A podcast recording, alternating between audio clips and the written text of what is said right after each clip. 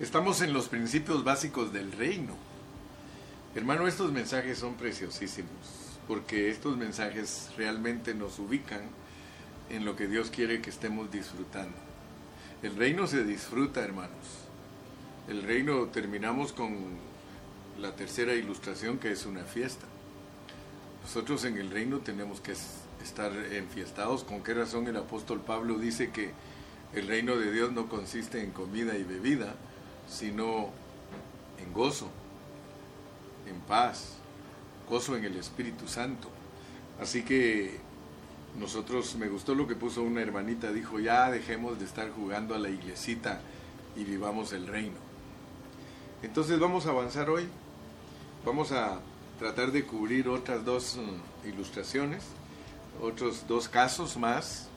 Eh, recuerdan que es importante que nos mantengamos en lo que hablamos en el último mensaje que comenzando en el capítulo 8, ya, ya se dieron cuenta, ¿verdad? Que esto es maravilloso. Venimos desde el capítulo 1. Que no se les olvide, en el capítulo 1 está la semilla del reino, el rey y el reino y la semilla, capítulo 1. Capítulo 2, a qué clase de gente le iba a llegar el mensaje del reino, gente pagana. Así que por favor abran bien sus ojos, porque muchos creen que esto es para los religiosos. Esto no es para los religiosos. Si esto fuera para los religiosos, hermano, tuviéramos cinco mil y diez mil conectados. Pero como no es para los religiosos, esto es, poco a poco nos vamos a ir internando y nos vamos a dar cuenta en realidad para quién es. En el capítulo 3, la clase de gente que él llamó para expandir ese reino. En el capítulo 4, ahí vemos eh, cómo llamó a sus discípulos. Sí, en el 3 es eh, cómo se anuncia el reino, en el 4 cómo llamó a sus discípulos, 5, 6 y 7 la constitución del reino, cómo debe de ser las personas que son ciudadanas del reino, bienaventurados los pobres en espíritu, porque de ellos es el reino de los cielos.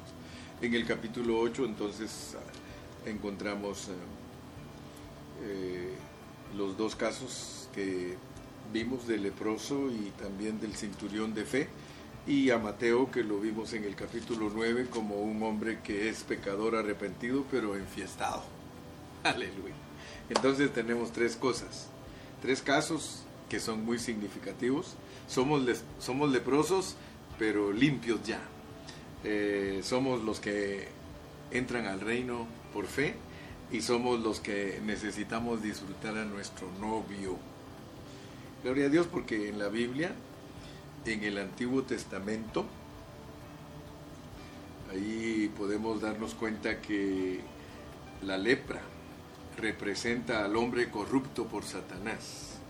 Nosotros al leer Génesis del 1 al 11 nos damos cuenta cómo llenó de lepra Satanás al hombre, porque desde su primer caída, segunda, tercera y cuarta caída, el hombre llegó a la expresión máxima de la lepra.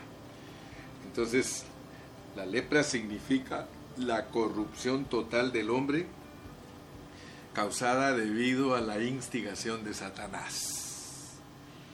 Entonces, eh, Dios, sin embargo, nunca desistió de su plan. Desde el principio nos damos cuenta que Él crió, hizo y formó al hombre para que por medio del hombre pueda llevar a cabo su plan, que es vencer a su enemigo para que se establezca su reino. Bendito su nombre.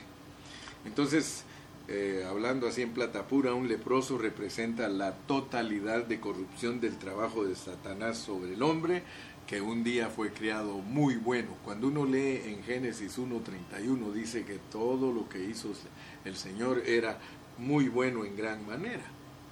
Y de acuerdo a Levítico 14 dice que el leproso solo puede ser limpio por la sangre y por el agua. Si quieren leemos Juan 19, 34. Juan 19, 34 dice, pero uno de los soldados le abrió el costado con una lanza y al instante salió sangre y agua. Así que el agua es la vida y la sangre es la redención.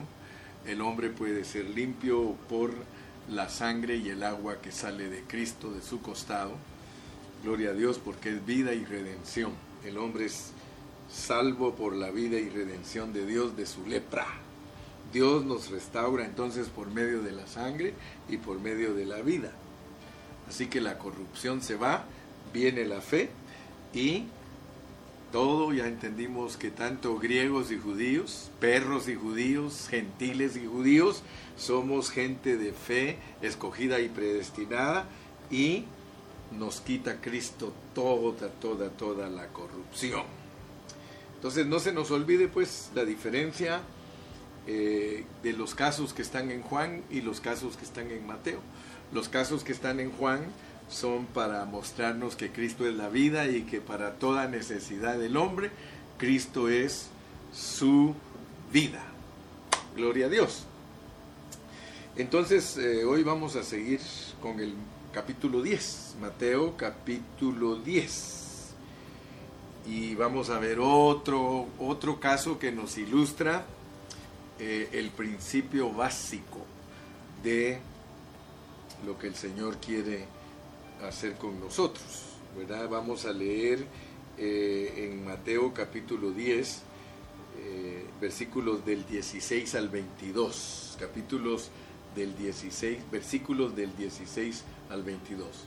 Pero notemos pues porque los principios estos los tenemos que aplicar a nuestra vida para ser los que disfrutan el reino, para ser los que entran al reino, para ser los que heredan el reino. He aquí, yo os envío como ovejas en medio de lobos. Sed pues prudentes como serpientes y sencillos como palomas. Y guardaos de los hombres, porque os entregarán a los concilios y en sus sinagogas os azotarán. Y, aun, ante gobernadores y reyes seréis llevados por causa de mí para testimonio a ellos y a los gentiles. Mas cuando os entreguen, no os preocupéis por cómo o qué hablaréis, porque en aquella hora os será dado lo que habéis de hablar. Porque no sois vosotros los que habláis, sino el Espíritu de vuestro Padre que habla en vosotros. El hermano entregará a la muerte al hermano y el padre al hijo, y los hijos se levantarán contra los padres y los harán morir. Y seréis aborrecidos de todos por causa de mi nombre, mas el que persevere hasta el fin, este será salvo. Oh, Gracias a Dios, gracias a Dios hermano. Mire, algo que nosotros debemos de saber como principio básico en el reino es que nosotros nos vamos a mover con oposición. Algunos de nosotros, al no vivir el reino de Dios, no tenemos oposición. Pero todo aquel que viva el reino de Dios, aquí está ilustrado, que va a tener oposición. Entonces yo quiero en esta hora hablar de los elementos de la cultura, porque nosotros nos movemos en nuestra cultura. Y los elementos de la cultura, oigan bien, son tres. Todas las personas se mueven en estos tres elementos y es la religión, la política y la vida familiar. Muchos creen que, que el pecado es el que se opone al reino, pero oigan, la palabra nos, muestra que cosas aparentemente buenas son de más oposición que el pecado al reino de Dios. Si Dios, como hemos estudiado en Efesios, no nos abre nuestros ojos, no nos vamos a dar cuenta qué es lo que se opone al reino de Dios en nosotros. Estoy hablando de que hay cosas que se oponen de que Cristo nos gobierne totalmente desde nuestro interior. Nosotros debemos de ser muy sabios porque vuelvo a repetir y, llevo una carga bien profunda en mi espíritu Porque yo quiero heredar el reino de Dios. Y si yo quiero heredar el reino de Dios y he aprendido por la palabra de Dios que mi predicación debe perfeccionar a los hermanos para que experimenten lo que yo hablo, entonces mi carga es muy fuerte. Porque si yo quiero heredar el reino, yo quiero que tú también heredes el reino. Yo he aprendido del apóstol San Pablo a decirle a Dios que por favor no sea en vano el trabajo que Él me permite hacer. Le, digo siempre, Señor, ayúdame a que mi trabajo no sea en vano. Que cuando yo hable los hermanos tengan un corazón sencillo y que puedan captar lo que tú nos estás pidiendo. Fíjate que en Mateo 8 y 9 vimos un cuadro maravilloso. Y no, no importando cuánto daño ha hecho Satanás, Dios sana la situación por medio de Cristo. Pero ahora este pasaje que leímos nos muestra que la religión persigue al reino. Óyeme bien lo que estoy diciendo. He aquí yo os envío como ovejas en medio de lobos. Hermanos, cuando el Señor Jesucristo dijo estas palabras, Él se las dijo a sus discípulos y les dijo que los enviaba en medio de lobos. Sed pues prudentes como serpientes y sencillos como, como palomas. Porque los discípulos tenían que ir y predicar el reino. Y todos sabemos que la religión judía se opuso rotundamente al reino de Dios. Ellos no dejaban que Cristo avanzara. Ellos no dejaban que los discípulos avanzaran. Dios dice que los hombres religiosos son lobos, son lobos, y que van a oponerse a nosotros. Pero aparte de los religiosos, mira en el versículo 18, y aún ante, gobernadores y reyes seréis llevados por causa de mí para testimonio a ellos y a los gentiles de los políticos, ¿qué puede esperar un cristiano? Mire, yo tengo problemas con la política y con los hermanos cristianos que están bien emocionados porque quieren que el presidente que está quede otra vez. Y muchos hermanos están esperanzados en los gobernantes cuando aquí dice claramente que si nosotros predicamos el reino, la religión se va a oponer a nosotros, los políticos se van a oponer a nosotros, pero asústese, porque en la misma lista, en la misma lista está el versículo 21, el hermano entregará a la muerte al hermano y el padre al hijo, y los hijos se levantarán contra, los padres y los harán morir, y seréis aborrecidos de todos por causa de mi nombre. Mire hermano, vamos a, analizar bien este asunto porque, hermano amado, hay cosas tremendas que nosotros todavía las tenemos como juguete. Ninguno de nosotros, escúcheme bien, que está peleando la batalla y ser valiente de arrebatar el reino, va a ser comprendido ni por los hermanos religiosos, ni por los que son políticos, ni por nuestra familia. Si tu familia toda está en armonía contigo y le importa un comino la vida que tú tienes, a él lo mismo le da Chana que Juana. Ahora fíjate pues, yo soy tropiezo para muchos porque yo siempre les digo la verdad. Y a veces yo quisiera hacerme loco para no decirles a algunos que cuando se llevan muy bien con toda la familia es peligroso, porque de acuerdo a la palabra de Dios dice que la familia nos va a aborrecer si nosotros estamos por el reino. Qué bueno sería que toda la familia esté por el reino, hermano. Pero cuando nosotros tenemos una familia que no nos dice nada, y que estamos participando de la lepra. Fíjese pues, escúchenme bien hermanos, porque muchos son cristianos y no le dicen nada a los hermanos que están participando en lo que vimos en el capítulo número 9.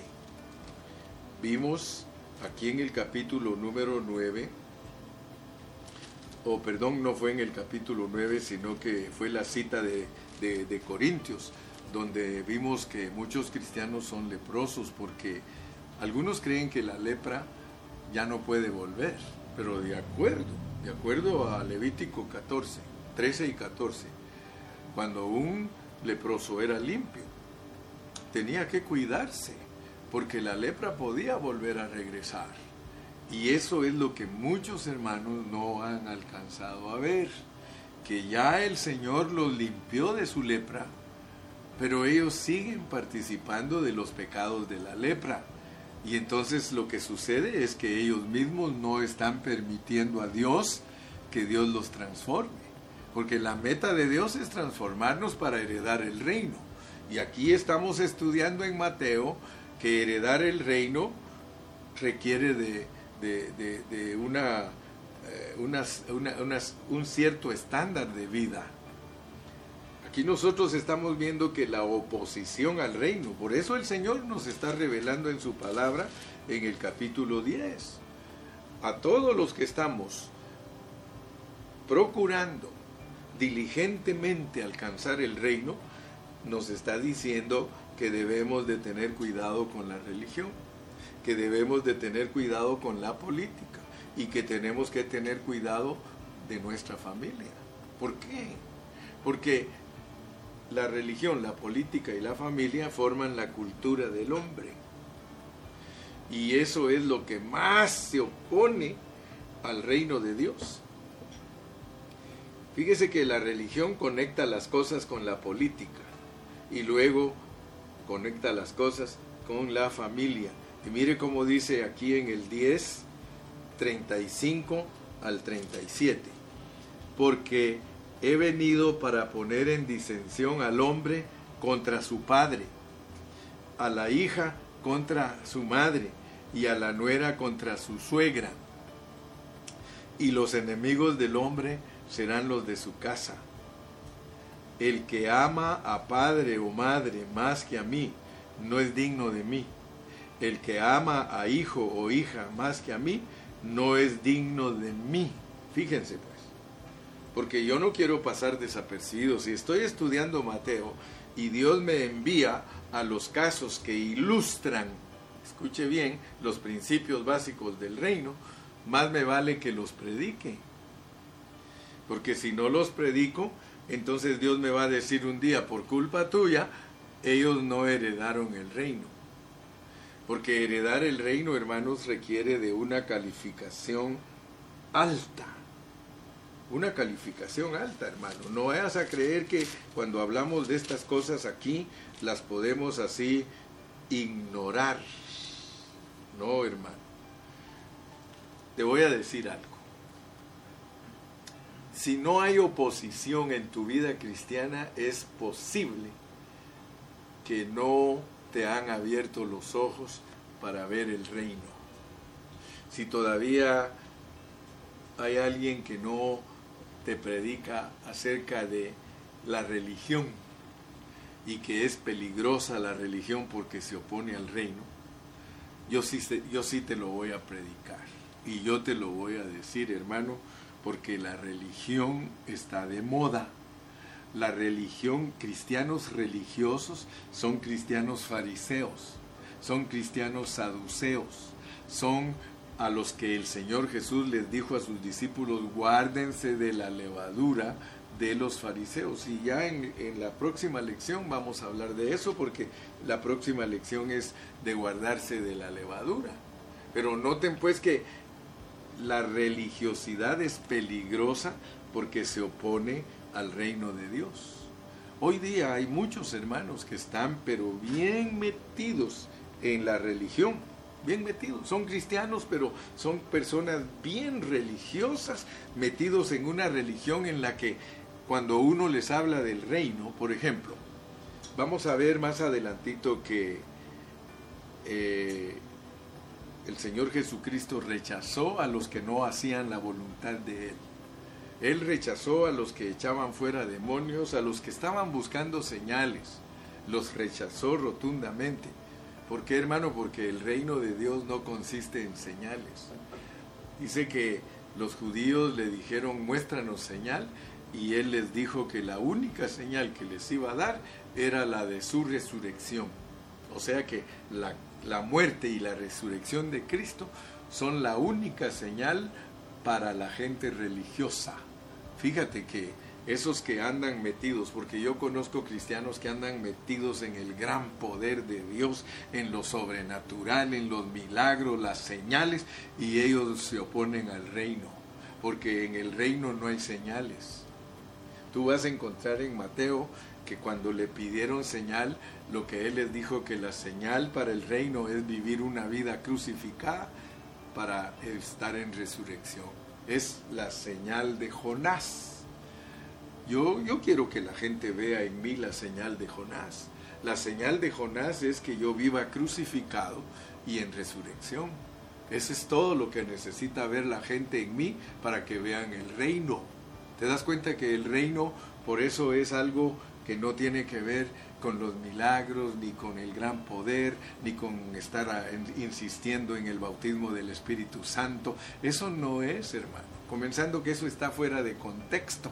El, bautismo del Espíritu Santo tienes que aprender a predicarlo bajo contexto para que no andes en emociones y cosas que no son bíblicas. Hermano Carrillo, pero es que ¿No dice la Biblia que las señales seguirán a los que creen? Seguirán, no que tú las andes haciendo. Las señales lo siguen a uno. A donde vas tú, detrás de ti viene la señal de sanidad. Eso no quiere decir que yo la ande predicando. No. ¿Qué quiere decir que algo te sigue a ti? Si algo te sigue a ti, ahí anda contigo, pero eso no es para que tú vayas a orar por todos los enfermos. ¿Acaso Jesús a todos los enfermos los sanó? ¿Acaso a todos los endemoniados los libró? No, la misma Biblia dice, muchos subieron endemoniados y enfermos y Jesús no los sanó, hermano. Entonces, tienes que entender lo que verdaderamente es el reino, porque aquí el Señor nos conecta tres cosas que son importantes y te decía que, de acuerdo a Mateo 5:44, ¿para qué te sirve la oposición, hermano? Porque tenemos que entender para qué nos sirve la oposición, porque si no nos vamos a poner a pelear con los que se oponen a nosotros. Hermano, yo no me pongo a pelear con ninguno que se opone. Sabes que a veces me mandan comentarios tan negativos y yo no me pongo a pelear. Gracias a Dios por mis hermanos que tampoco pelean con ellos, porque yo he visto que cuando nos mandan comentarios negativos, ellos luego dicen, estamos orando por ti, te amamos en Cristo Jesús, oramos para que Dios te abra tus ojos. A veces a mí eh, me sucede lo que dicen, me cucan. Yo no sé si entiendes esa expresión, pero yo sí la he entendido desde joven. Me cucan es que como que me están puyando para ver cómo reacciono.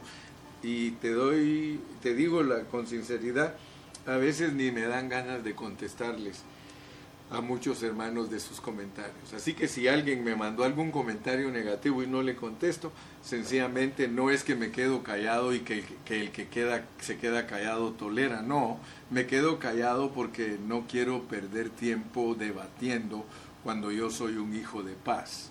Si tú quieres que yo te bendiga, yo te bendigo con la palabra, pero tú no vas a ponerte a pelear conmigo ni yo contigo, porque entonces ¿a dónde vamos? Vamos a ir a parar a la impiedad. Pero mira para qué sirven nuestras persecuciones, Mateo 5:44.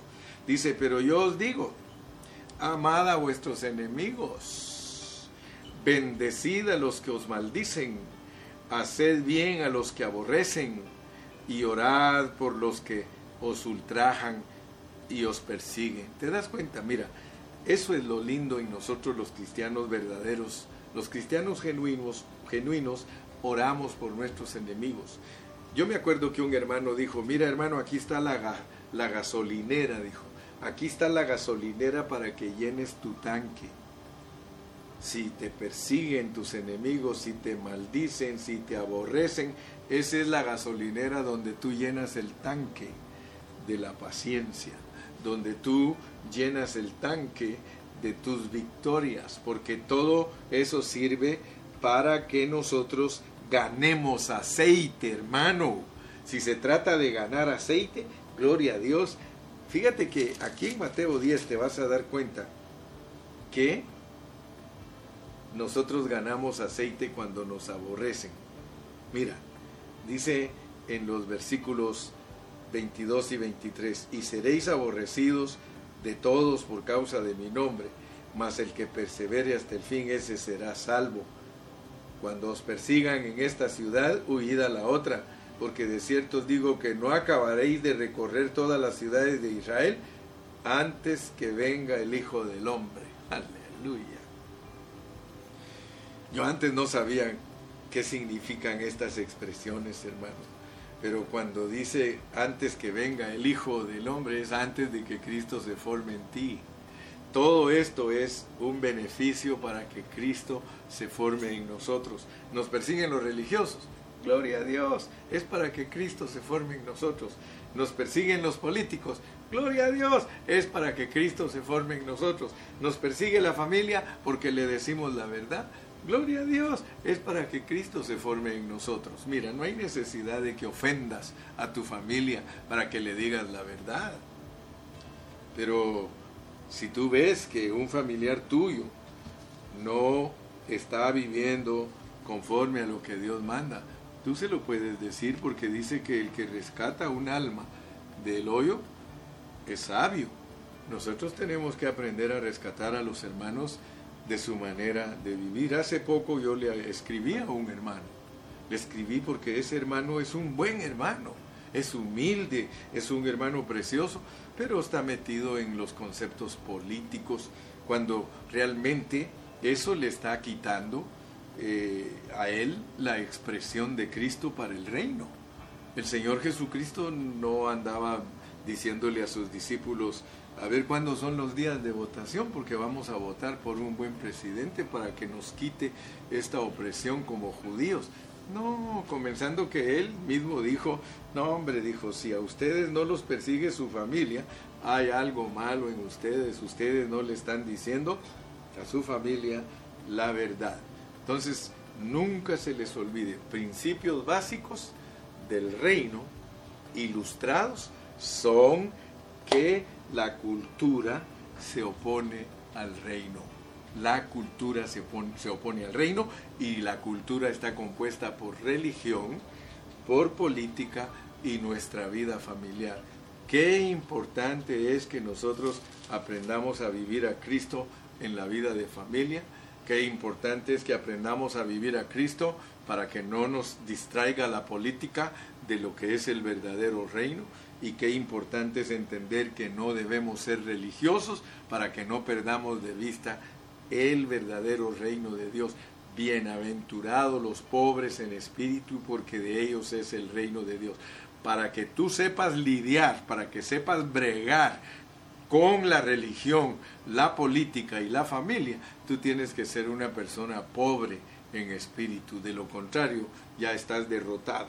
Así que pasamos con esto al capítulo 11, porque ah, vamos a darnos cuenta que solo los, los violentos arrebatan el reino.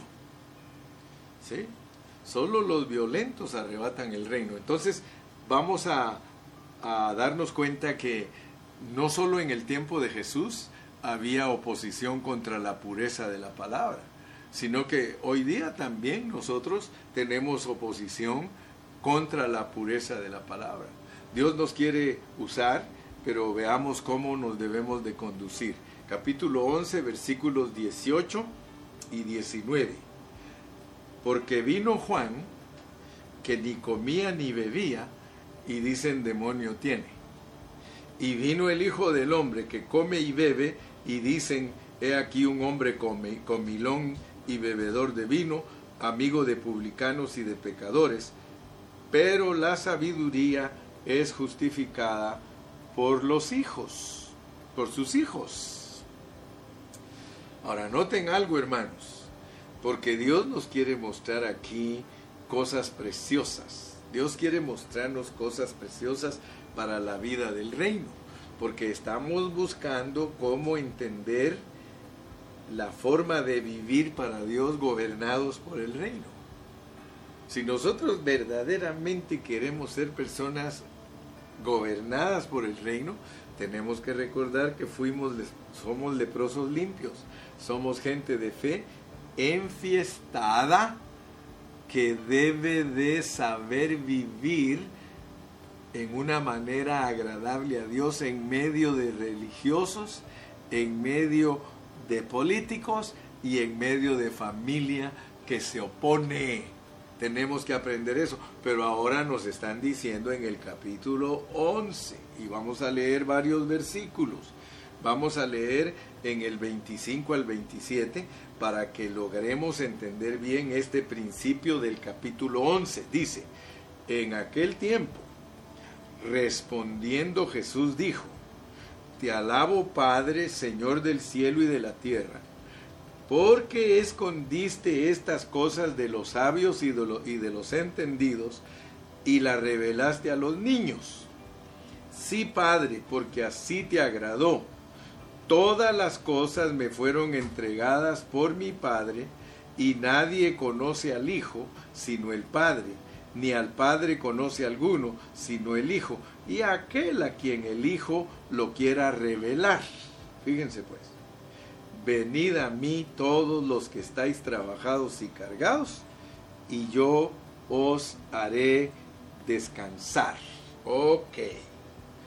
El punto importante en el capítulo 11 es que si nosotros verdaderamente queremos vivir una vida gobernada por el Espíritu Santo y ser a los que Dios verdaderamente los está guiando desde su interior, o sea, el reino de Dios establecido en nosotros, para que cuando se manifieste el reino nosotros lo heredemos, noten bien lo que nos están diciendo, que nosotros debemos de ser personas que descansan.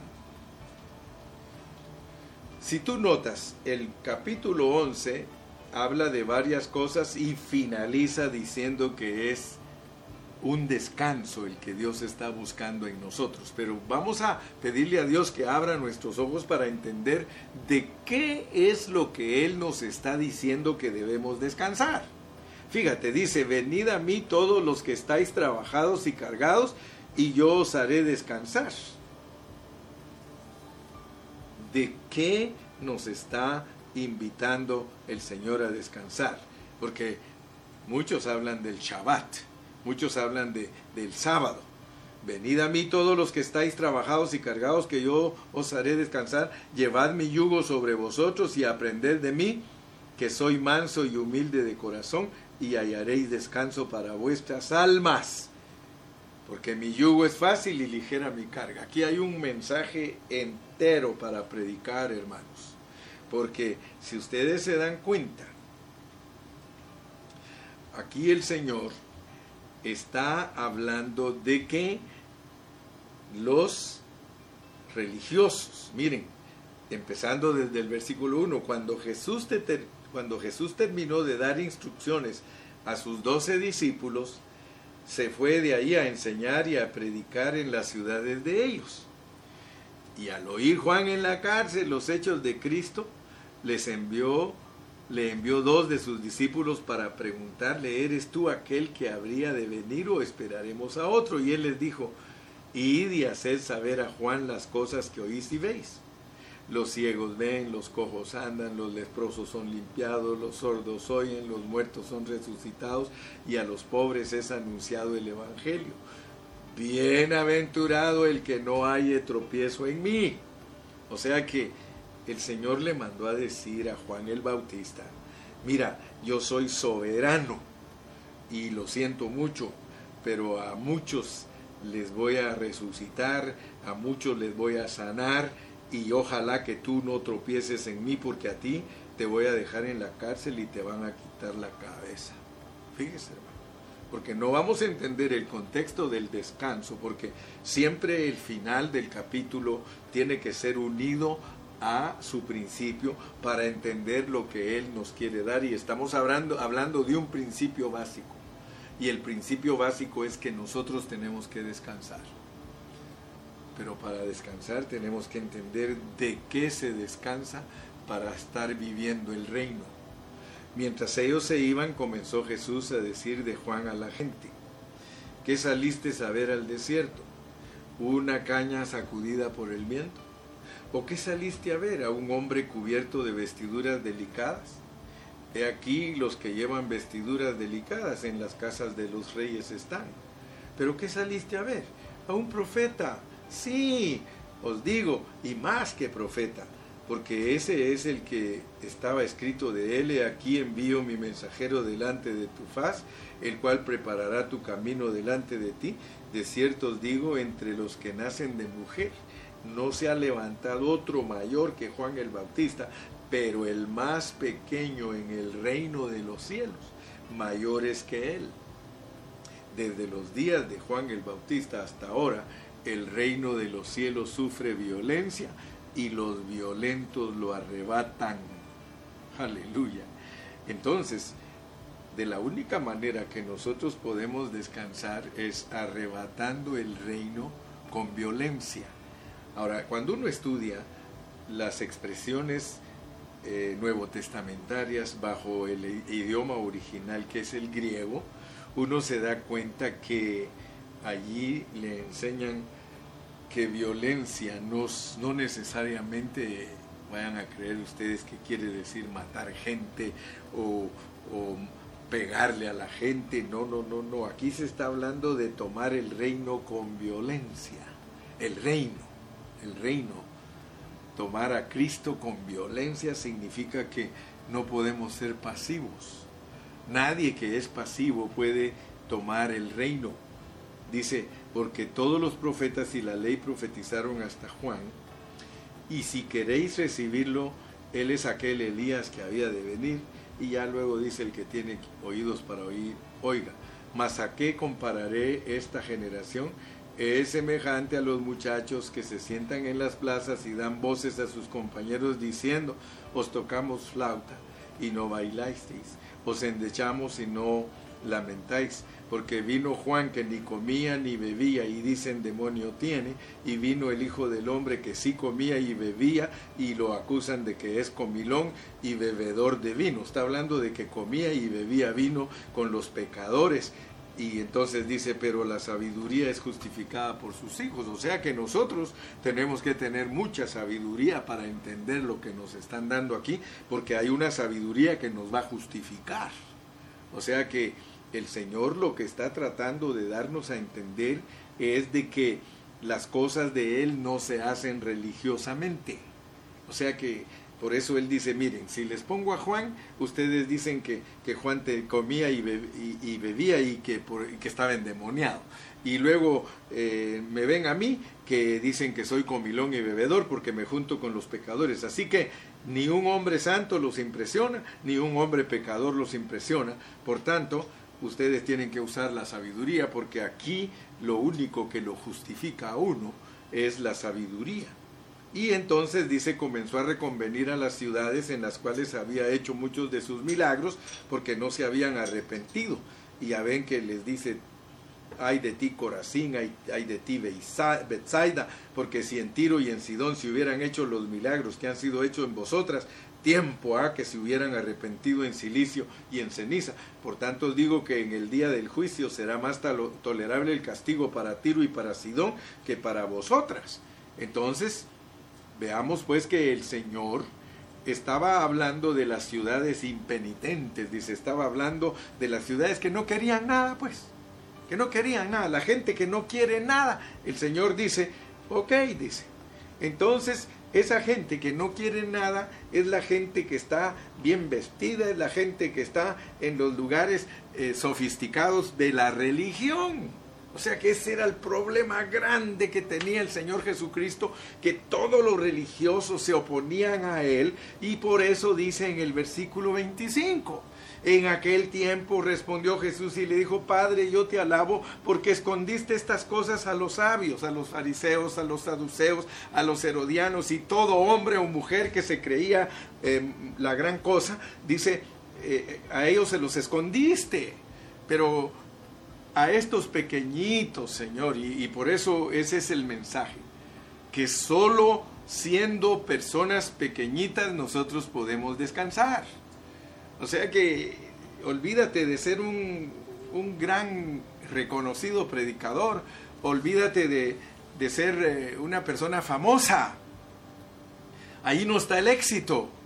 El éxito en nosotros está en guardarnos pequeñitos, porque lo que Él quiere es producir descanso en nosotros, servirle a Él, llevar el yugo de Él, pero descansados, llevar el yugo de Él siendo mansos, porque siendo mansos nosotros descansamos de nuestras almas.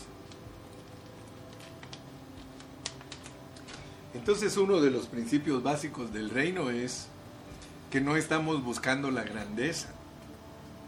Yo no estoy buscando que diez mil personas se conecten para oírme, porque entonces ya estoy en contra del reino. Yo no estoy buscando cómo volverme famoso, porque entonces estoy en contra de los principios del reino. Dios quiere que nosotros descansemos de la religión, que descansemos de la cultura, que descansemos de la política, que descansemos de la familia, hermano. Pero tenemos que hacer nuestra parte. Nosotros tenemos que hacer lo que Dios nos ha mandado. Ahora, fíjate pues, Él está tratando de decirles el verdadero Shabbat, el verdadero Shabbat. ¿Cuál es el verdadero Shabbat, hermano? El verdadero descanso. Aquí el Señor nos lo muestra. Es que dejemos de ser estorbo para el reino. El verdadero descanso es cuando nosotros nada de lo que el Señor ha permitido o hace en su voluntad soberana nos estorbe. Juan estaba en la cárcel. Ese pobrecito estaba bien estorbado. El pobre hasta llegó a dudar que si Cristo era el que lo había enviado a él a decir eh, que él era el que anunciaba al precursor. O sea que Dios, por medio de estos asuntos prácticos del reino, por medio de estas ilustraciones, hermano, nos quiere mostrar que el reino no se lo revela a cualquiera, se lo revela a los pequeñitos. Tú quieres que Dios te revele el reino. Fíjate que desde el capítulo 13, cuando entremos al capítulo 13, nos vamos a dar cuenta que el Señor escondió el reino escondió el reino. Vamos a darnos cuenta ah, al ratito porque todavía me falta un mensaje para entender los principios básicos del reino, pero nos vamos a dar cuenta cómo Él le esconde el reino todas las personas y solo lo deja abierto para los que somos pobres en espíritu, porque de ellos es el reino de los cielos. Así que no se les olvide que Dios quiere que tengamos una vida de descanso. ¿Y cómo se obtiene la vida de descanso? Arrebatando el reino con violencia. Desde los días de Juan el Bautista hasta ahora, el reino de los cielos sufre violencia y los violentos lo arrebatan. No seas pasivo. Toma este reino. ¿Por qué? Porque al tomar el reino con violencia, tú vas a ser una persona que descansas. Entonces hagamos un resumen de los dos mensajes que llevamos. En el primer mensaje está fácil porque los leprosos fueron limpiados. Los hombres de fe aparecen sentados con Abraham y son pecadores arrepentidos que le hacen fiesta al Señor. Esas tres cosas son del mensaje número 21. En el mensaje 22 tenemos que la mayor oposición para el reino es la religión, la política y la familia. Y que si realmente queremos descansar, tenemos que guardarnos pequeños, habiendo sido violentos para tomar el reino. Se te quedaron estas dos lecciones. Entonces nos vamos a ir a un descansito y regresamos para la lección número 3. Y esas tres lecciones nos, nos van a enseñar los aspectos básicos del reino para vivirlos, para vivirlos, para experimentarlos. No son para que los eches allá al olvido y los escondas. Es para que todos nosotros los experimentemos. Experimenta tu limpieza de lepra, experimenta tu fe. Amén. Experimenta también que debes disfrutar a Cristo como tu todo, como el novio, como el vino nuevo, como la vestidura, como el odre nuevo, enfiestado en una verdadera fiesta que te va a llevar, te va a llevar a que tus ojos sean abiertos y te des cuenta qué es lo que se opone al reino, que es llamado cultura, que incluye, que incluye la religión, la política y la vida familiar y que también Dios te quiere abrir tus ojos para que veas que todo lo que se opone al reino, tú debes de reprenderlo para que tomes con violencia el reino y descanses. Tomes el reino con violencia y descanses de tu alma, no de tu espíritu. Descansarás de tu alma. Te veo en 15 minutos. Dios te guarde.